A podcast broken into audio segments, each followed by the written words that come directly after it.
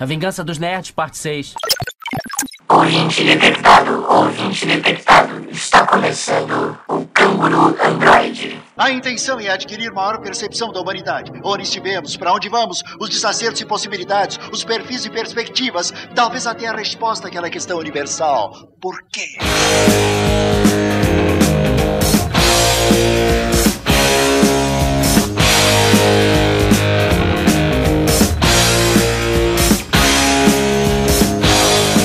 Saudações, ouvintos e ouvintas da podosfera da Via Láctea. Aqui quem fala é JP com aceito circunflexo no E, acompanhado do grande...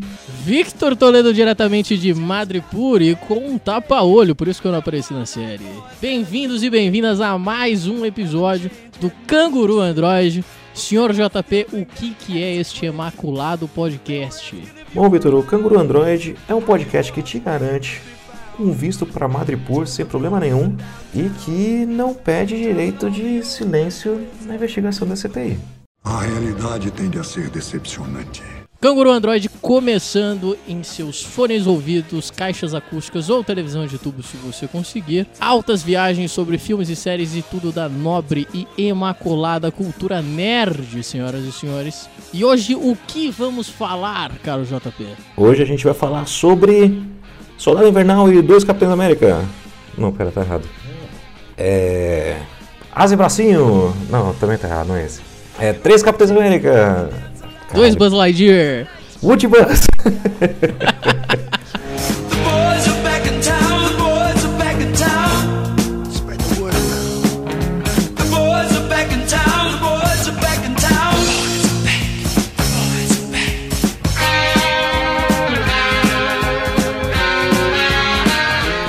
Falcão e Soldado Invernal, a última produção da Disney Plus em parceria com a Marvel Studios, né? Mais conhecido como Máquina Mortífera, é, sei lá, Dois Tiros na Pesada, não sei.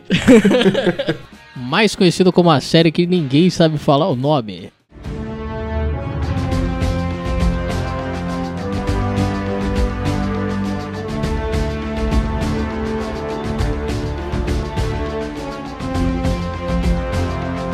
Cara, eu adorei logo no logo começo da série, cara, porque é, o primeiro episódio a gente tem logo ali no começo uma cena de ação que poderia muito bem ter, ter sido a introdução, né, ter, ter aberto a série, né, que é uma cena de ação muito bem feita com, com o Falcão, os helicópteros e tal. Mas eles decidem se estender um pouco porque não é uma cena que ah, por uma questão de estrutura precisava estar ali, né? Mas começa com o Sam passando a camisa dele, velho. A gente vê como aquilo tá sendo difícil para ele, tipo, ele contra a escolha do Steve de passar o escudo para ele e ele ter que abrir mão disso, que é algo que o próprio Capitão América achava que ele estava apto a fazer, né? Abrir com essa questão mais pessoal e dramática, eu acho que foi um- uma sacada muito mais legal pro tom que eles estavam tentando trazer pra série. Própria fotografia, né? Você vê uma, uma, uma carga emocional muito forte ali, né? Ele de costas ali, passando. Você vê que, pô, não deu uma palavra que ele fala direito ali. Eu acho que essa série ela trouxe assim um, um holofote muito melhor, tanto pro personagem quanto pro ator, né? Porque eu acho que em todos os filmes que ele apareceu, né? Ele apareceu em cinco filmes, eu acho. Foi Soldado Invernal, o Homem-Formiga, Guerra Civil e depois os últimos Vingadores, né? Acho que foram só esses, se eu não me engano.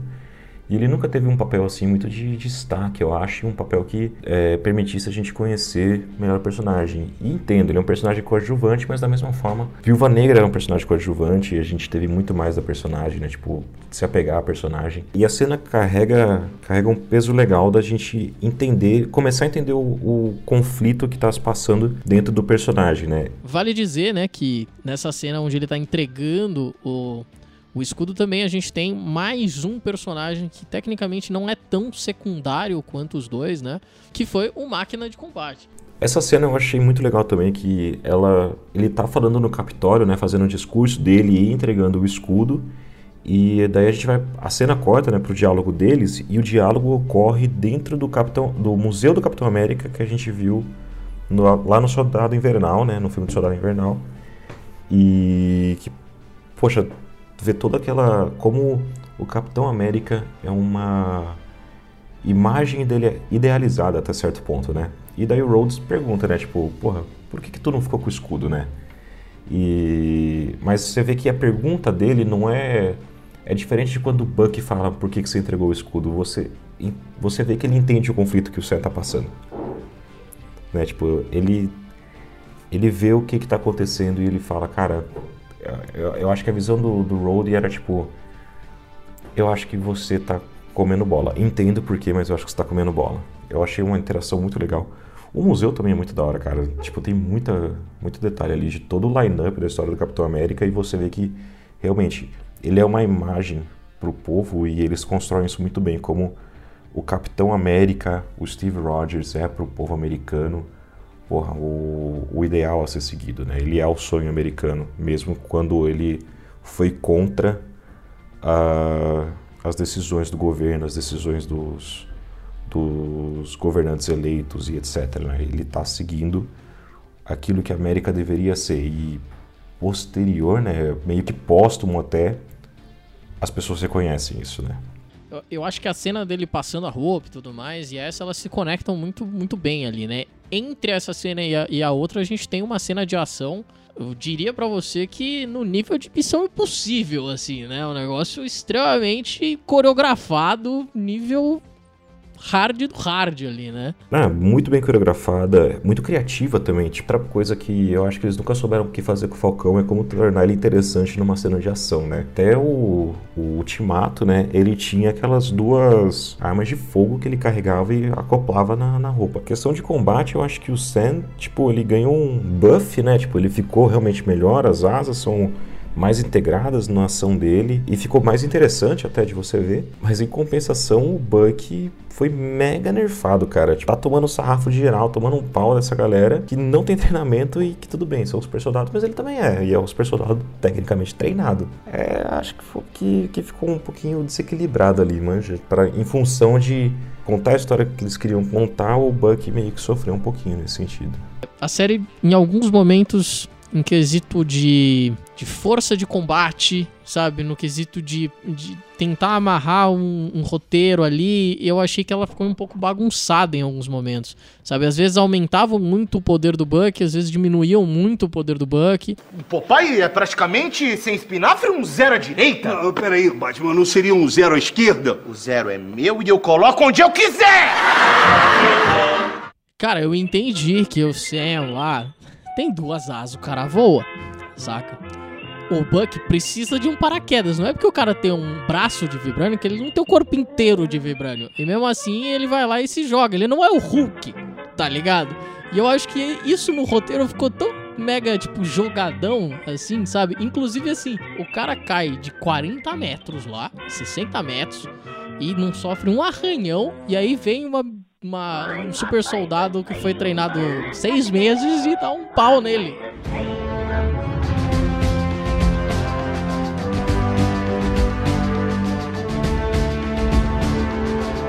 Quando a gente assiste o, WandaVision, é, a gente ainda não tem um vislumbre muito grande de o que é esse mundo depois que todo mundo voltou. Cara, sumiu metade da população, dá cinco anos eles voltam, os problemas são enormes, porque uh, você tem pessoas morando na casa de na casa que era ocupada por essas pessoas que sumiram, pessoas com empregos dessas pessoas que sumiram. Como que você resolve tudo isso, né? É, essas pessoas tinham dinheiro na conta bancária delas, para onde que foi esse dinheiro? O governo tomou, ficou de herança, o que aconteceu?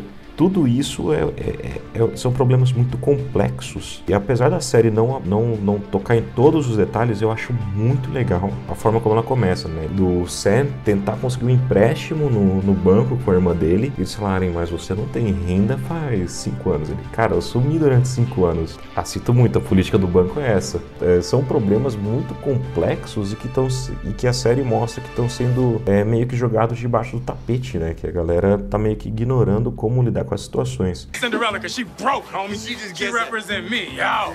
Let me borrow $20. e em contrapartida a gente vê que o problema do Buck já é outro, né? Tipo, o, o Sam tá tendo que enfrentar essas questões assim de se encontrar nesse mundo, né? Uh, e o Buck, agora que voltou de Wakanda sem o, aquela lavagem cerebral, né? Tipo, ele tá tendo que enfrentar os traumas do passado dele, né? Tipo, ele tá tendo que confrontar essa realidade, né? De que ele foi o soldado invernal tantos e 500 anos e aquilo, e isso, ele não tem como fugir disso, né? Tá na cabeça dele. Como que um- uma pessoa lida com isso? Então, esse primeiro episódio eu achei ele muito bem colocado para mostrar em que mundo a gente tá agora, né? E pegar esses dois personagens que eram coadjuvantes, né?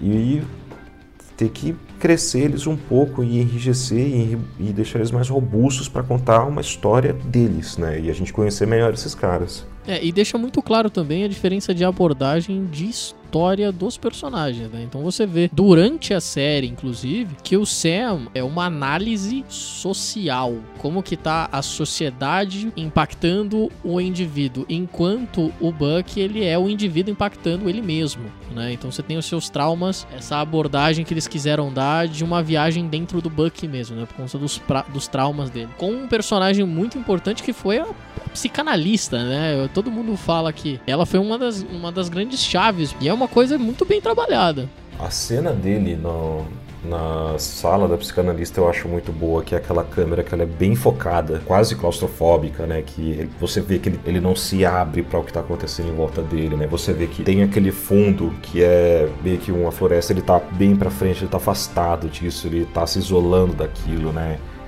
Ah, o jogo de luz também é muito bom, metade dele tá bem iluminado, a outra metade tá cheio de sombra para mostrar essa dualidade dentro dele é, é muito bem construído, assim, essa parte metafórica nesse episódio. Sebastian Stan. Man, you're looking good. Man, oh man, let me tell you something. Let me- you ever see a guy this handsome walk in the streets? He's gonna get arrested because he's killing all the ladies. Look at that. Pow, pow, pow, pow, pow. A inclusão, né, o novo personagem que a série apresentou, que é o John Walker, né, cara? John Walker, Captain America. E acontece bem parecido com os quadrinhos. Tipo, nos quadrinhos o Steve Rogers não concorda com algumas coisas que o governo americano tá fazendo, ele abandona o manto e o governo escolhe John Walker para ser o substituto dele. E eu acho que, cara, tirando o último episódio, esse foi o meu personagem preferido da série, porque a construção dele eu achei muito bem feita, cara. Eu adorei como ele é construído ao longo da série. Cara, eu gostei dele no decorrer da série. Eu, no começo eu tive ranço dele. Justamente por isso que eu acho que ele foi tão bem construído. Tipo, a meu ver, né? Tipo, ser um bom personagem não é necessariamente ser um personagem likable, né? Não é um cara que você necessariamente tem que gostar. Tem que ser um cara bem construído. Justamente como você falou, ao longo dos episódios, a gente começa a entender melhor quem é esse cara e o que assumir esse manto tá sendo pra ele. Existe uma dualidade clara, né? Entre o Sam Wilson e o John Walker né, e como esses personagens vão crescendo ao longo da série. O momento em que fica mais claro, né, o embate dessas duas ideologias é no final do episódio 4, né, que é quando o John de fato toma o soro do super soldado. Ao longo do episódio a gente tem o Zimo questionando o Sam, né, falando: "Se você tiver a oportunidade de tomar o soro, você vai tomar?" E ele fala que não, que e você vê que essa é que ele não, não quer ser definido por isso. Agora, pra mim ficou muito claro que a série é realmente muito curta. Em seis episódios é muito difícil a gente abordar todos os arcos que, que, que podem aparecer né, na, na história. Tudo que ela se propôs a contar, né? Tipo, Pra mim, o principal exemplo disso foi o Flex Mesh, que é um bom conceito, mas que, você acha? Você acha que funciona na série como antagonista? Eu fiquei com essa dúvida quando eu finalizei a série. Então, quando eu comecei a ver a série, quando a série foi anunciada, cara, eu achava que o Zemo ia ser o vilão principal. Eu também. Eles trazerem os Flag Smashers foi, porra, bem legal, porque do que a gente falou desse mundo que foi apresentado, né, esse novo mundo, não diz bastante, tipo, se encaixa bem redondinho. Mas eu concordo com você que assim, porra, faltou um desenvolvimento ali, né? A série não deixa isso claro. E a gente não consegue entender perfeitamente a motivação desses antagonistas. Mas novamente, a ideia, a proposta é muito, muito boa. É, nos quadrinhos, o Flag Smasher é um personagem, né? Não é um movimento que nem ele aqui, ele é um antagonista do Capitão América. Que achei uma mudança de roteiro muito bem pensada. Tem muito simbolismo. One world.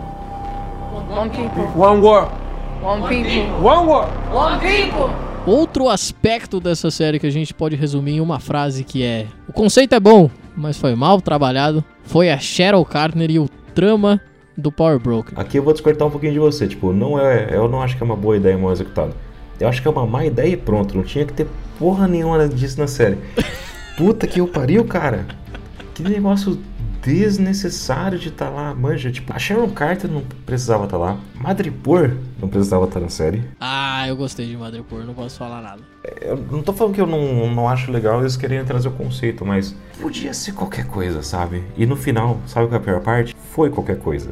Cara, a minha esperança é que ela seja um Skrull. Se não, se não for, cara, juro, vai ser a coisa mais 6 por meia dúzia que já teve no universo Marvel. No, God! No, God, please, no! No! No!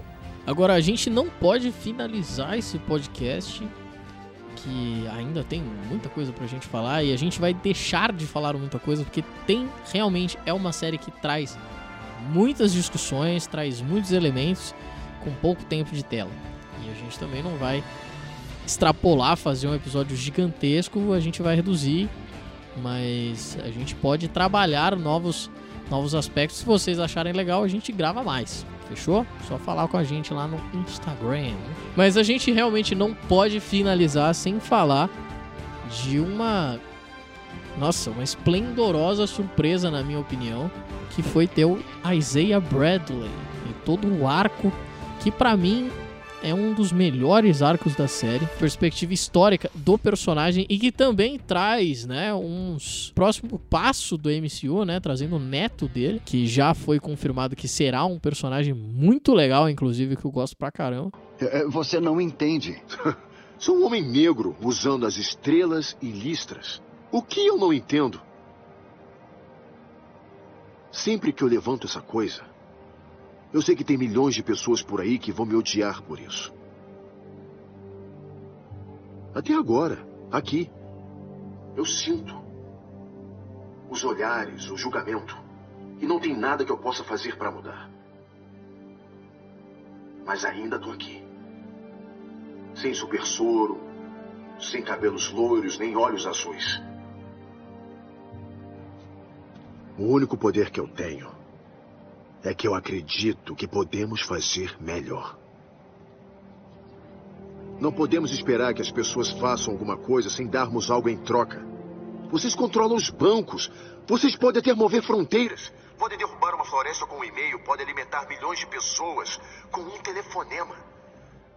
Mas a pergunta é: quem está com vocês quando tomam essas decisões? Hum? São as pessoas que vão impactar? Ou são só mais pessoas como vocês?